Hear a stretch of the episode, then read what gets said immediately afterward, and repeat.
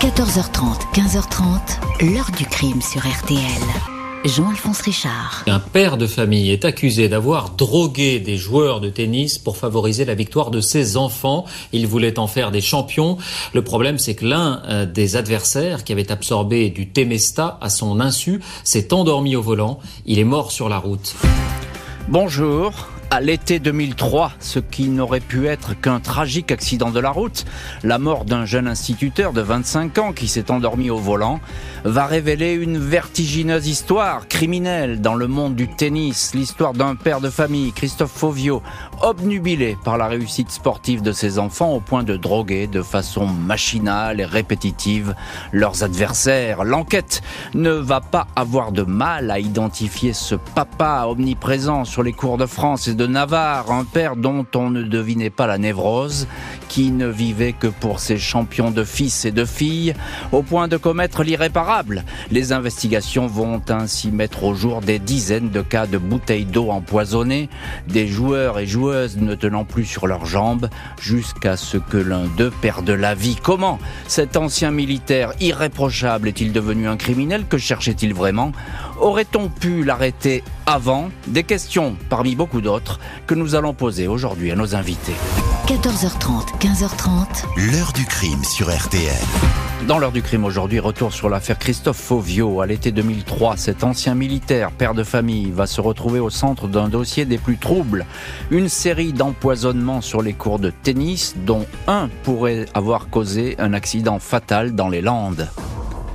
Jeudi 3 juillet 2003, vers 23h45, les gendarmes sont appelés pour un accident qui vient de se produire sur une route proche de Dax. Le conducteur est décédé, mort sur le coup, une fracture du crâne. Son véhicule est sorti de la chaussée au bout d'une longue ligne droite. Il a percuté un arbre du côté gauche. Dans le choc, le compteur s'est bloqué à 145 km heure, mais la vitesse réelle avoisinerait plutôt les 100 km heure. Le conducteur était seul à bord, il pourrait s'être assoupi. Le jeune homme s'appelle Alexandre Lagardère, 25 ans, instituteur dans la région d'Orthez. Il rentrait d'un tournoi de tennis dans la localité proche de Tartas. Son match s'est déroulé autour de 18h. Après la rencontre, vers 19h15, il a fait une halte à Dax, chez l'un de ses meilleurs amis, Jérôme. Il est arrivé chez moi les bras au ciel. Il voulait vraiment gagner cette rencontre et là, il avait perdu, va raconter Jérôme au journal Le Parisien. Selon lui, Alexandre s'est installé devant l'ordinateur et a adressé des messages à ses amis. Habituellement, il fait attention à son orthographe, mais là, il faisait beaucoup de fautes, poursuit Jérôme. Alexandre Lagardère s'est allongé sur le canapé, il s'est endormi, il ne s'est réveillé qu'à 23 heures. Il a indiqué qu'il était temps de rentrer chez lui, il s'est relevé et s'est cogné contre le mur en attrapant son sac. J'aurais peut-être dû comprendre à ce moment-là que quelque chose n'allait pas, indique Jérôme. Les gendarmes sont rapidement informés du comportement inhabituel affiché par Alexandre Lagardère à la sortie du cours, après le match disputé et perdu contre le dénommé Maxime Fauvio. Une énorme fatigue, des pertes d'équilibre et des tendances à piquer du nez. Le procureur de Dax, informé des circonstances de l'accident, demande une autopsie ainsi que des analyses toxicologiques. Aucune trace d'alcool n'est détectée dans le sang. En revanche, il apparaît que la victime a ingéré de fortes doses de Temesta, puissant anxiolytique, l'équivalent de 4 à 6 comprimés. Le produit peut susciter des troubles de la vigilance, du comportement. Alexandre Lagardère, instituteur qui adorait son métier, en couple depuis 7 ans avec une compagne amicale, conviviale, sportif, ne suivait aucun traitement particulier, il n'avait jamais consommé de Temesta et aucun médecin ne lui en avait prescrit. Au fil des jours, l'enquête sur cet accident mortel s'oriente vers le petit monde des tournois de tennis. Des informations remontent à la gendarmerie selon lesquelles d'autres joueurs qui affrontaient le même Maxime Fauvio auraient été victimes de malaises similaires à ceux du malheureux Alexandre Lagardère. Le 27 juin, soit une semaine avant le drame, le joueur Sébastien Batz, en demi-finale d'un tournoi disputé à Bascon, localité des Landes, a surpris le père de son adversaire en train de manipuler sa bouteille d'eau. Il l'a observé sans rien dire, il a conservé la bouteille. Il s'avère que celle-ci contient du Temesta. Le lendemain, en finale de ce même tournoi, le joueur Benoît Tozied est pris de vertige face au fils Fauvio. Je suis revenu pour prendre mes affaires et partir jouer contre Maxime. C'est là que j'ai vu que mon sac avait été déplacé. Rien ne manquait, simplement que ma bouteille d'eau, qui était à l'origine une bouteille d'eau minérale capsulée, était ouverte et il manquait entre 5 et 10 cm d'eau. J'ai commencé à avoir des problèmes. Problèmes de vue, je voyais deux balles, jambes lourdes, perte d'équilibre. Le médecin est venu m'ausculter et m'a conseillé de me rendre aux urgences à Mont-de-Marsan. La veille de l'accident d'Alexandre Lagardère, Sébastien Batz a contacté un avocat de Mont-de-Marsan, maître Renaud Laïtette. Le propre fils de l'avocat Hugo, joueur de tennis, avait effectivement lui aussi été victime de malaises identiques quelques années auparavant. Voilà qui fait beaucoup pour les enquêteurs. 2 août, un mois après la mort d'Alexandre Lagardère, Christophe Fauvio, 43 ans, père de trois enfants dont Maxime, 17 ans, et Valentine, 14 ans, joueuse très douée, est interpellé sur le quai de la gare à Dax. Il rentrait d'un tournoi en Égypte avec sa fille. Et Christophe Fauvio est évidemment placé en garde à vue. De lourds soupçons planent sur lui concernant l'accident fatal d'Alexandre Lagardère. A-t-il versé une substance dans la bouteille de ce tennisman qui affrontait son fils? Que va-t-il déclarer et raconter lors de cet interrogatoire? On va détailler tout cela dans la suite de l'heure du crime. On revient pour l'instant au début de l'affaire avec ce drame, la mort de l'instituteur au volant de sa voiture. Bonjour Serge Makoviak.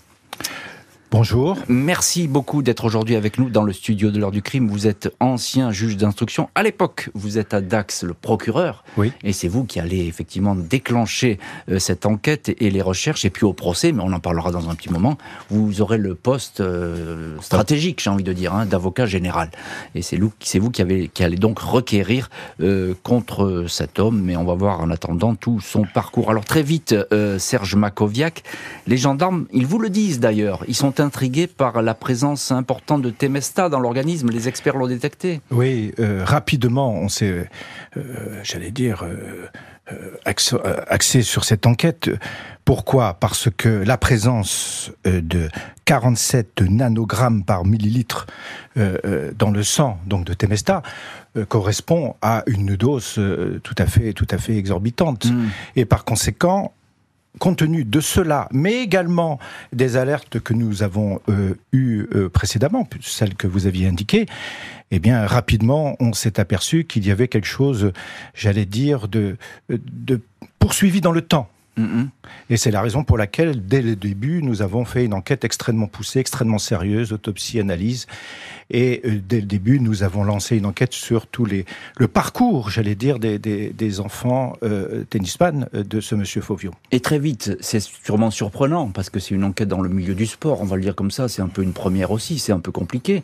Tout de suite, vous avez des témoignages qui remontent. Hein. Des gens qui disent, moi, j'ai eu un malaise, etc., etc. Oui, parce que euh, localement, les gens ont été bouleversés. Mhm. Et euh, un, homme, un jeune homme, au début de sa vie, qui se tue euh, sur la route sans explication dans un premier temps et avec des explications dans un deuxième temps. Et vous savez, le sport, c'est, euh, quel que soit le sport d'ailleurs, c'est toujours un milieu fermé. Et les gens se parlent. Mhm. Et à un moment donné, les gens parlaient. Et petit à petit, l'enquête a évolué.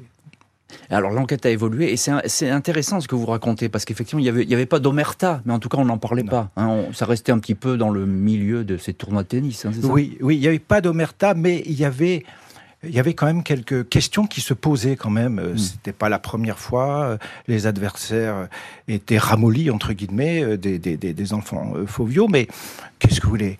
On ne peut pas dénoncer immédiatement euh, des faits qui ne sont pas constitués. Ça restait dans euh, la conversation, j'allais dire, euh, entre sportifs. Et ça, restait, et, ça, restait dans le doute. Et ça restait dans le doute. Mm. Et c'est à partir du moment où on a eu le, de ce, de ce, jeune garçon où là, effectivement, les témoignages ont afflué. Mm. Bonjour, maître Renaud Laïtette. Bonjour, monsieur Richard. Merci infiniment d'être aujourd'hui au téléphone de l'heure du crime. Votre fils Hugo, je l'ai dit dans le récit, a été victime quelques années auparavant lors d'un match de tennis contre Maxime Fauvio. Qu'est-ce qui vous a raconté à ce moment-là? Qu'il avait observé, c'est qu'à un moment de la rencontre, il se rend au bar du, club parce qu'il faisait extrêmement chaud ce jour-là pour remplir les bouteilles. Et le père de, Maxime Fauvio lui prend la bouteille à un moment donné et au, bout d'un moment, il, ressent des, petits vertiges, donc il perd la rencontre. Et, compte tenu, s'il voulait, de la chaleur sous laquelle il avait mmh. joué, on a cru tout simplement qu'il avait fait une, une insolation, voire une hypoglycémie. Enfin, rien de, bien mmh. méchant. Et donc les choses, les choses en sont restées là moment-là. Quand vous apprenez, maître Laïtette, la mort d'Alexandre Lagardère, l'instituteur, vous faites tout de suite le lien avec cette affaire Bien sûr, et j'en réfère immédiatement au procureur. Je lui dis, écoutez, il s'est passé un drame, il y a un concours de circonstances qui est inouï, il y a un enchaînement diabolique. Je pense que Alexandre Lagardère doit être victime des agissements de M. Euh, bonjour, maître Christian Blasi. Bonjour. Merci infiniment d'être au téléphone de l'heure du crime, avocat au barreau de Bordeaux, et vous êtes dans cette affaire l'avocat de Christophe Fauvio. Bien, juste un mot, euh, bref, parce que vous, vous allez, vous allez, vous aurez le loisir évidemment d'en parler longtemps. Euh, Christophe Fauvio, 43 ans, jeune retraité de l'armée, euh, c'est une surprise qui se retrouve comme ça suspecté de, ces faits. Bien entendu, c'est une personne qui n'a que de bons renseignements. Hmm. Il est parfaitement intégré dans la société. C'est un bon père, un bon mari. Il a, durant toute sa carrière professionnelle, montré qu'il était investi. On ne pouvait pas imaginer qu'il puisse passer de l'autre côté de la frontière. L'ancien militaire est soupçonné d'empoisonnement. Il va être longuement questionné par les enquêteurs et la juge. Samedi 2 août 2003, Christophe Fauvio est interrogé par les gendarmes. L'homme, mince, crâne dégarni, regard hésitant, semble perdu. Il est soupçonné d'avoir empoisonné les bouteilles d'eau de jeunes compétiteurs qui affrontaient son fils. Il s'agissait de toute évidence de favoriser la victoire de Maxime, même si les prix gagnés dans ces tournois locaux, une petite prime de 150 euros ou un jambon, apparaissent dérisoires. Christophe Fauvio tente d'éluder les questions. Il reconnaît avoir introduit un comprimé de Temesta dans la bouteille de Sébastien Batz lors du tournoi de Bascon. Il explique son geste par un moment d'égarement. Ce jour-là, dit-il, il venait d'apprendre que sa fille Valentine n'avait plus d'entraîneur. Il craignait que cela la perturbe et nuise à sa progression.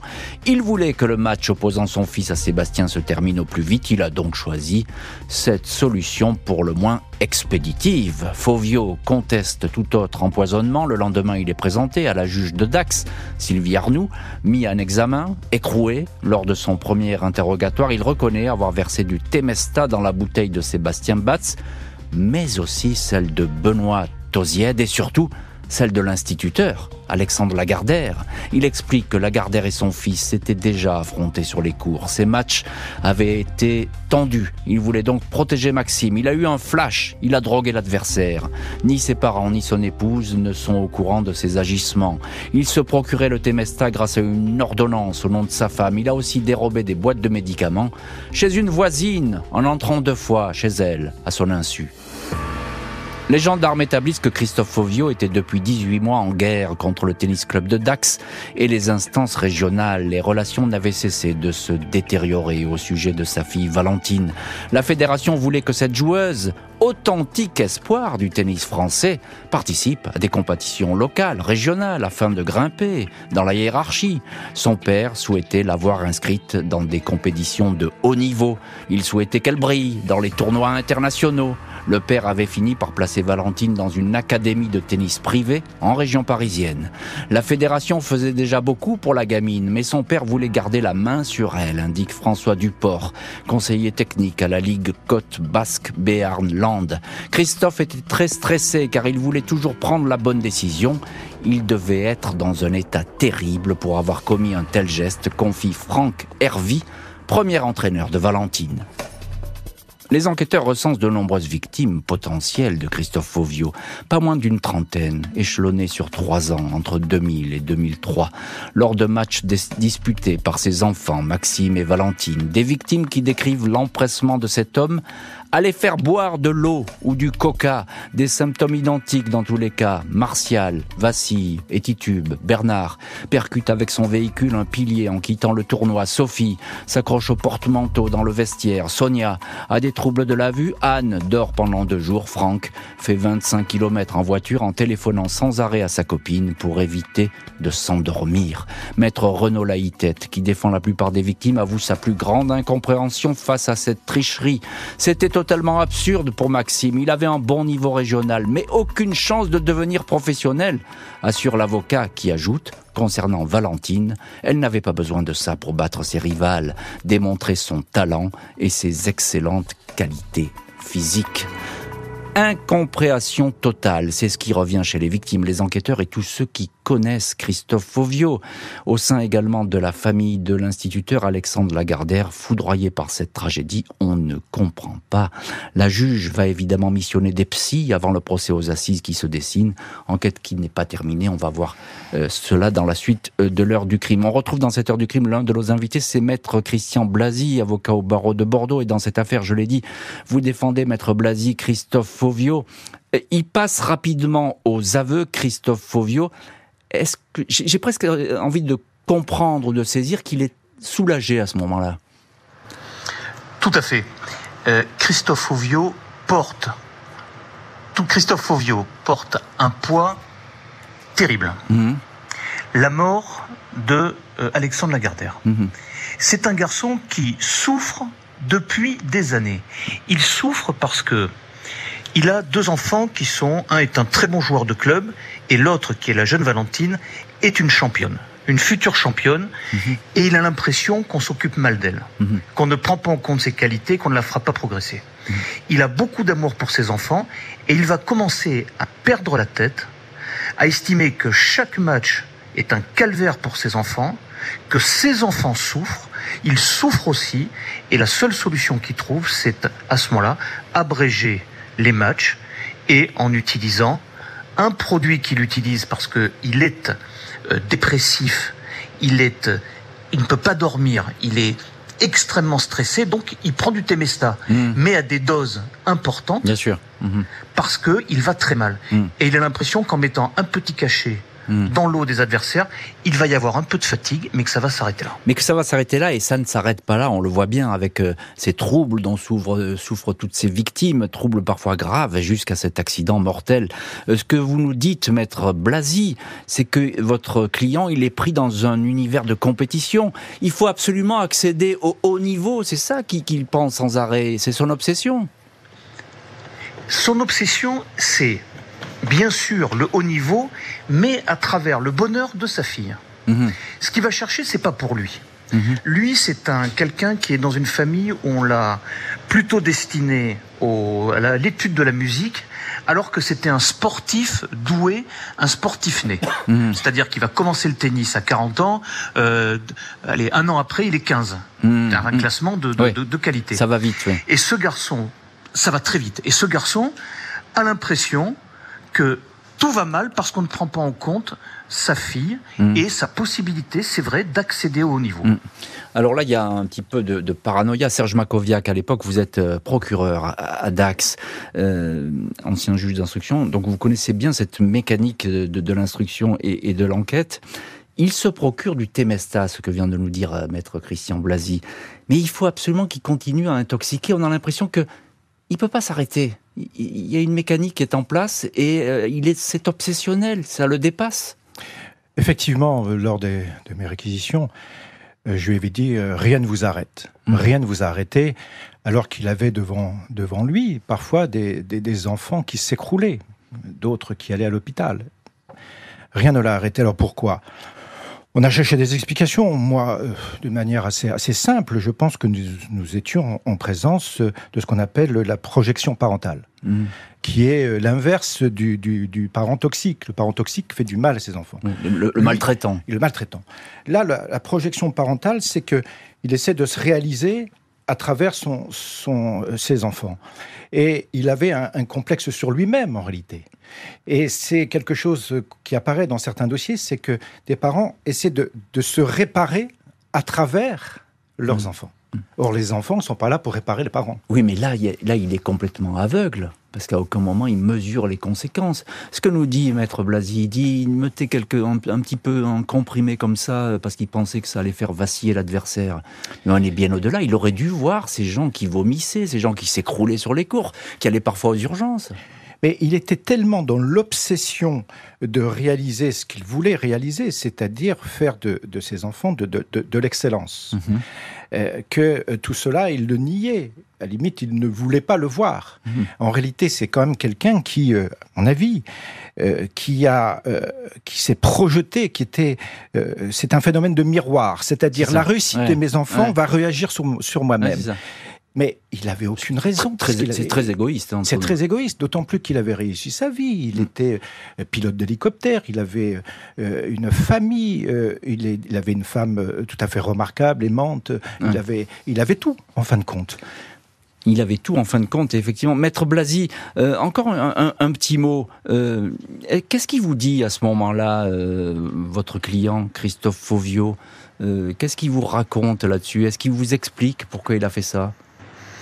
Christophe Ovio, dans un premier temps, est euh, totalement choqué par la situation et dans un état de souffrance psychique très important. Hmm. C'est-à-dire que il est dans un premier temps centré sur lui. Vous vous rendez compte ce qu'on m'a fait, ce qu'on a fait à mon enfant, on l'a pas pris en compte, hmm. on nous veut du mal, on peut parler d'une certaine forme de paranoïa. Ah oui, c'est ça. Hmm. Et il explique mon geste parce que je dois arrêter Ce système, je dois arrêter cette souffrance qui est euh, euh, prodiguée sur mes enfants. Mm. Et à partir de là, Christophe Fauvio va faire un travail. Il va, quand il n'est plus au contact du tennis, de ses enfants et de la fédération, il va reprendre ses esprits. Mais il va reprendre ses esprits, mais sans doute trop tard. Psychologues et psychiatres vont se pencher sur ce déroutant suspect.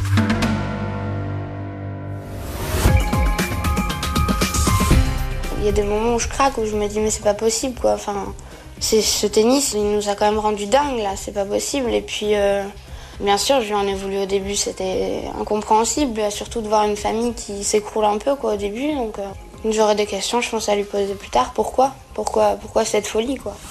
Dans l'heure du crime, nous revenons sur l'affaire Christophe Fauvio. En 2003, ce père de famille voulait que ses enfants soient des champions de tennis. Soupçonnés d'avoir drogué leurs adversaires, l'un d'entre eux s'est tué sur la route. La juge et les psys s'interrogent sur le suspect. 12 octobre 2004, après plus d'un an de détention, Christophe Fauvio indique avoir pris conscience de son geste grâce au psychologue de la maison d'arrêt. Il explique que plus sa fille progressait, plus il souffrait pour elle. Il agissait pour que toute cette souffrance s'arrête. Il assure n'avoir jamais prémédité des gestes dont il n'a aucun souvenir précis. Retraité de l'armée, il s'est retrouvé sans cadre, sans autorité, uniquement consacré à la carrière des joueurs de ses enfants. Il savait que son fils n'était pas à la hauteur. Il s'est donc focalisé sur la carrière de Valentine. Elle commençait à se faire un nom sur les cours. Il considérait que les dirigeants locaux, fédéraux, n'en faisaient pas assez pour elle, il s'est isolé. La Ligue est un milieu pervers. Vous voulez vous accaparer Valentine, accuse-t-il un jour aux experts. Il raconte que chacun des matchs des enfants est devenu pour lui un calvaire. Il se sentait la cible de toutes les haines et hostilités.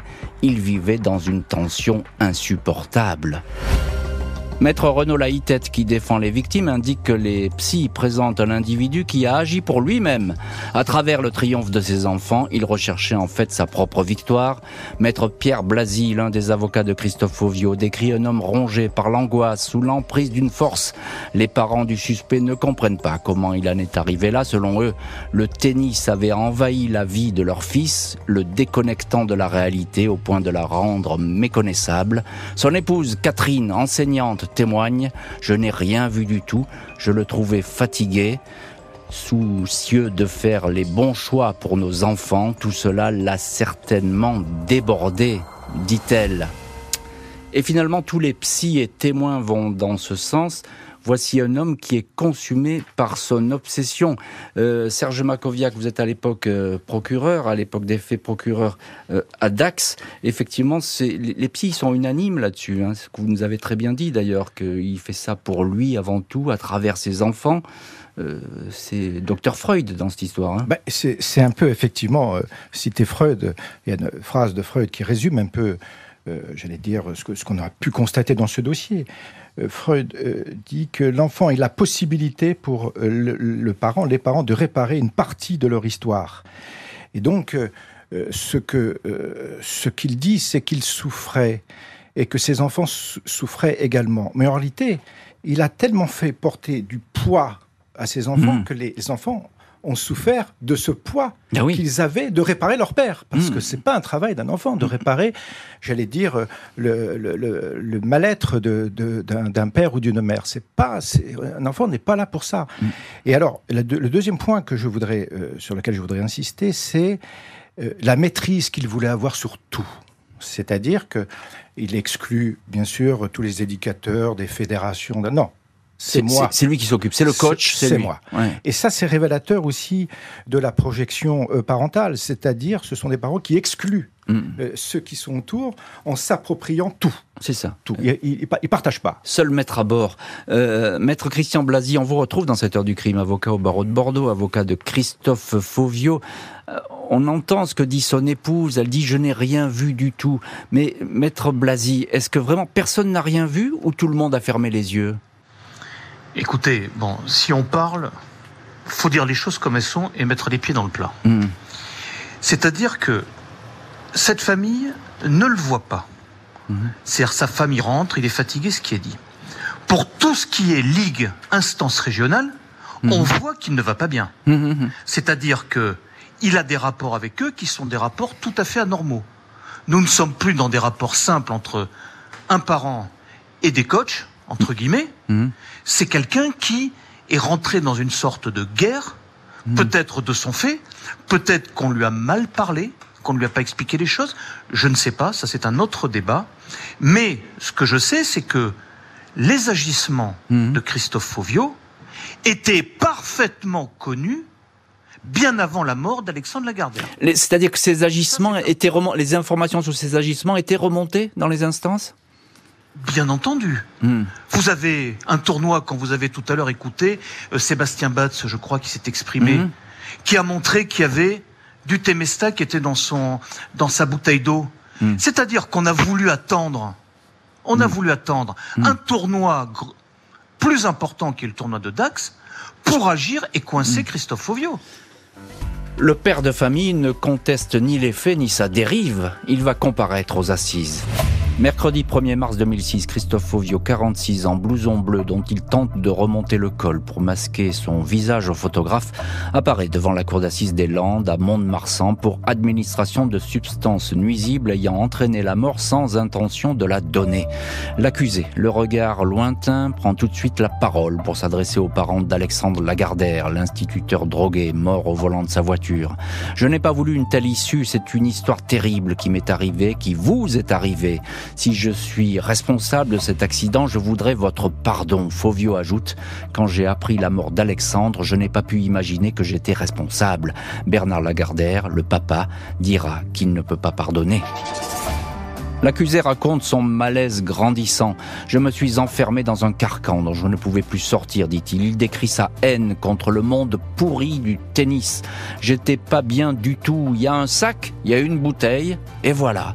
Valentine Fauvio, sa fille, témoigne. Au début, je lui en ai beaucoup voulu sur le cours. J'ai toujours été seul et je n'ai jamais eu besoin de mon père pour réussir. Il y a tellement de parents qui se rendent fous dans le tennis. L'avocat général Serge Makoviak demande à l'accusé, Avez-vous jamais pensé à vous faire soigner? Réponse non. Dans ma famille, aller voir un psy, c'était réservé aux tarés. Le magistrat ne croit pas à ces 28 flashs, le nombre des victimes recensées qu'aurait eu Fauvio en trois ans. Rien ne vous arrêtait. Est-ce que la mort d'Alexandre vous aurait arrêté si vous n'aviez pas été pris? Se demande l'avocat général. 9 mars, après deux heures de délibéré, Christophe Fauvio est condamné à 8 ans de prison. Et dans cette heure du crime, Serge Makoviak est avec nous euh, dans le studio de l'heure du crime. Vous étiez procureur à Dax à l'époque des faits. Et à ce procès, évidemment, vous avez le rôle d'avocat général. C'est vous qui euh, menez l'accusation. Un mot euh, sur ce que je viens de dire. Vous n'y croyez pas à ces flashs. Vous lui dites il y a, 28 cas retenus, on va le dire comme ça.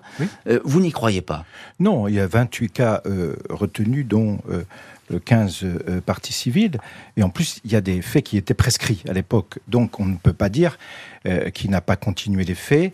Euh, c'est pas une question de flash, d'autant plus que j'ai retenu la préméditation, puisqu'il il, allait sur les cours avec du Temesta. Mhm. Donc, la préméditation. Et alors, ce qui est intéressant, c'est la, la qualification juridique, parce que j'ai expliqué au juré, vous voyez, là, on est dans une administration de substances nuisibles ayant entraîné euh, la mort pour l'un et des, des ITT pour les autres. On n'était pas dans le dopage. Parce que le, dopage, c'est autre chose. C'est-à-dire la personne accepte de prendre. C'est consenti, c'est ça. C'est consenti. Mm. Euh, on n'est pas dans l'empoisonnement, parce que Fauvio n'a pas voulu empoisonner le jeune Lagardère. On était dans de l'administration de substances nuisibles ayant entraîné soit l'ITT, soit le décès de, ce jeune homme. Et c'est une, qualification qui avait euh, jamais été retenue. C'est, je crois, à ma connaissance, à l'époque, le premier euh, procès de, de sport devant la cour d'assises. Ah, c'est le premier. Oui, je, n'avais pas d'autre, donc sur cette qualification en tout cas. Et c'est une qualification qui, euh, qui posait juridiquement, qui était très intéressante, qui posait problème d'ailleurs, parce qu'en fonction, euh, j'allais dire, du, du, résultat de l'administration de la substance nuisible, on passe d'une contravention de quatrième classe, s'il n'y a pas d'ITT, à un crime puni de 15 ans. Euh, c'était 15 ans le maximum, c'est ça? 15 ans avec la préméditation, 20 ans. Il encourait 20 ans, puisque j'avais retenu la préméditation. Hmm. Elle dit quelque chose de très touchant, Valentine, la, fille, qui va s'exprimer d'ailleurs à, devant la cour d'assises trop de parents deviennent fous. Vous, la comprenez quand elle dit ça? Parce qu'elle est aussi victime, elle. Ben, c'est ce que j'expliquais tout, à l'heure, c'est-à-dire qu'elle elle, elle, a porté, ainsi que son frère, le poids de la souffrance du père. Mm-hmm. Et c'est vrai que les parents, souvent, que ce soit au bord euh, euh, d'un cours de tennis ou au bord d'un terrain de football, on voit des parents excités euh, de la non-réussite sportive de leurs gamins qui des fois ont 6, 8 ans, 9 ans.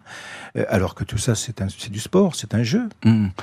Les parents, euh, évidemment, de, la victime, de ce jeune instituteur, ils sont complètement sous le choc à ce procès. Oui, et, vous, vous les regardez, parce qu'avocat général, vous êtes avec eux, vous êtes avec les parties civiles. Je, il y a toujours une souffrance des, des magistrats pendant les procès de cour d'assises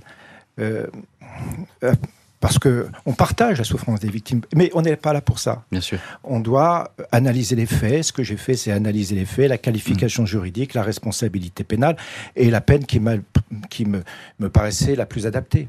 Maître Christian Blasi, vous, ça y est, vous êtes au, téléphone, avocat de Christophe Fauvio lors de ce procès. Je, je vous le demandais, je vous posais cette question est-ce que c'est le procès d'un homme ou le procès d'un système qui l'aurait rendu fou?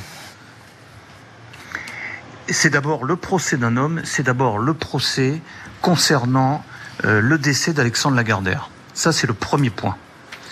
Ensuite, c'est le procès, bien sûr, d'un homme, et je dirais plus qu'un que quelqu'un qui est obsédé par le sport, d'un père qui ne sait plus comment gérer hmm.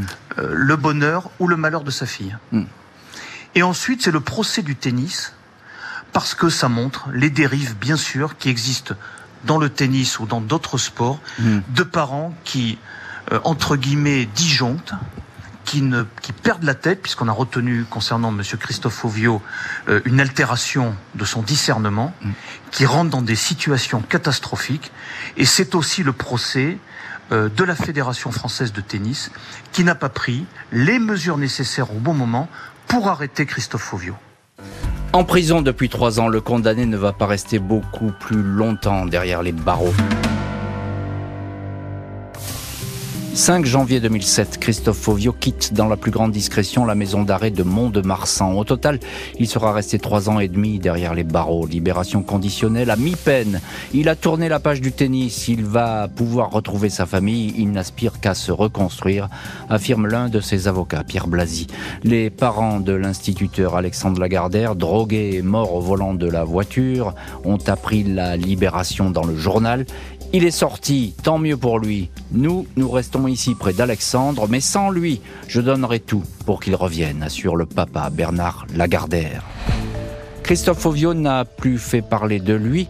Seul son fils Maxime a brièvement défrayé la chronique judiciaire, arrêté pour une série de vols. Son avocate certifie que Maxime n'en serait pas arrivé là s'il n'avait connu ce passé douloureux. Et voilà donc pour ce passé qui ne s'efface pas, que ce soit chez les Lagardère ou les Fauvio. Maître Christian Blasi, on vous retrouve dans cette heure du crime.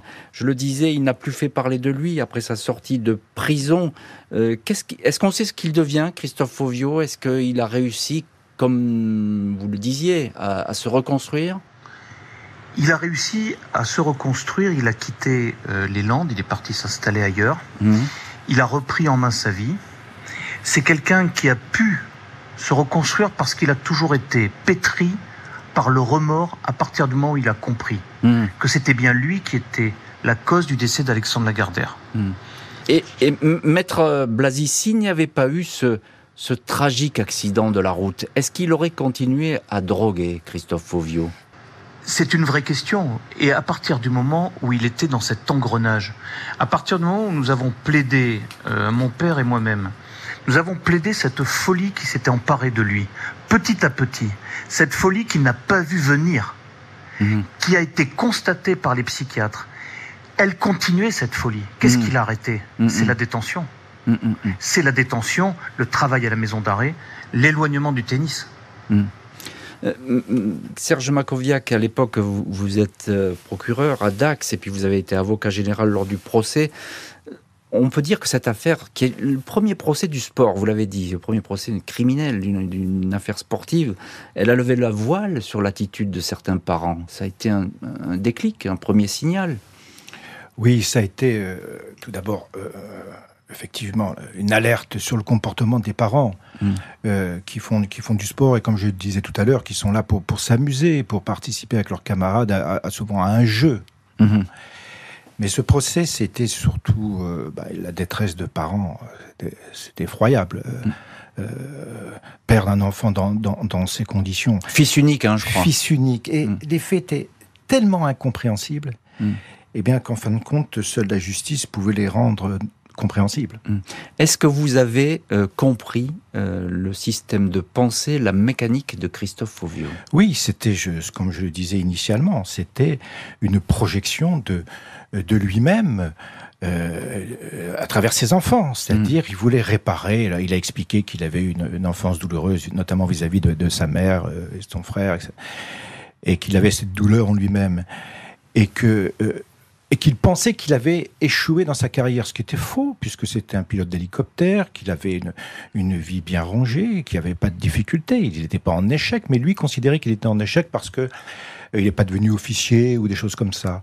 Il en voulait un peu à la terre entière. Il en voulait à la terre entière. Il en hein. voulait à la terre entière. Mais, je crois que le, le fond du problème dans cette affaire, c'est euh, je fais porter à mes enfants ma propre souffrance mm, mm, mm. à travers votre réussite. Donc vous avez intérêt à réussir et je vais tout faire pour que vous réussissiez. Christian Blasi, je vais terminer cette émission avec vous. Euh, on parle avec Serge Makoviak de, cette famille parce que les, victimes, elles sont plus nombreuses dans cette affaire. Il y a évidemment la personne qui est morte euh, au volant de sa voiture, mais on peut dire que les enfants, effectivement, de, cet homme, de Christophe Fauvio, eux, ils, ils se sont jamais remis vraiment de cette histoire. Ah, ils ne se sont jamais remis de cette histoire, tout à fait. Vous aviez euh, Maxime, qui était un bon joueur de club, comme je l'ai indiqué, bon, qui a connu après quelques difficultés, mais qui a pu se reprendre en main. Mhm. Et vous avez surtout celle qui a été laissée sur le bord de la route, et c'est assez dramatique, c'est Valentine. Mhm. Valentine, c'était un espoir, réel espoir. C'était une, un petit gabarit, avec un physique hors du commun, qui tapait coup droit et revers à deux mains, qui était à mon avis, euh, et je n'étais pas le seul à le penser, un réel espoir pour le tennis français. Et qui, mais comment voulez-vous vous remettre d'une situation comme celle-là? Et qui a été brisé euh, dans cette histoire. Merci infiniment, maître Christian Blasi, Serge Makoviak et maître Renaud Laïtet d'avoir été aujourd'hui les invités de l'heure du crime. Merci à l'équipe de l'émission, Justine Vignot, Marie Bossard à la préparation, Boris Pirédu à la réalisation. L'heure du crime, présenté par Jean-Alphonse Richard sur RTL.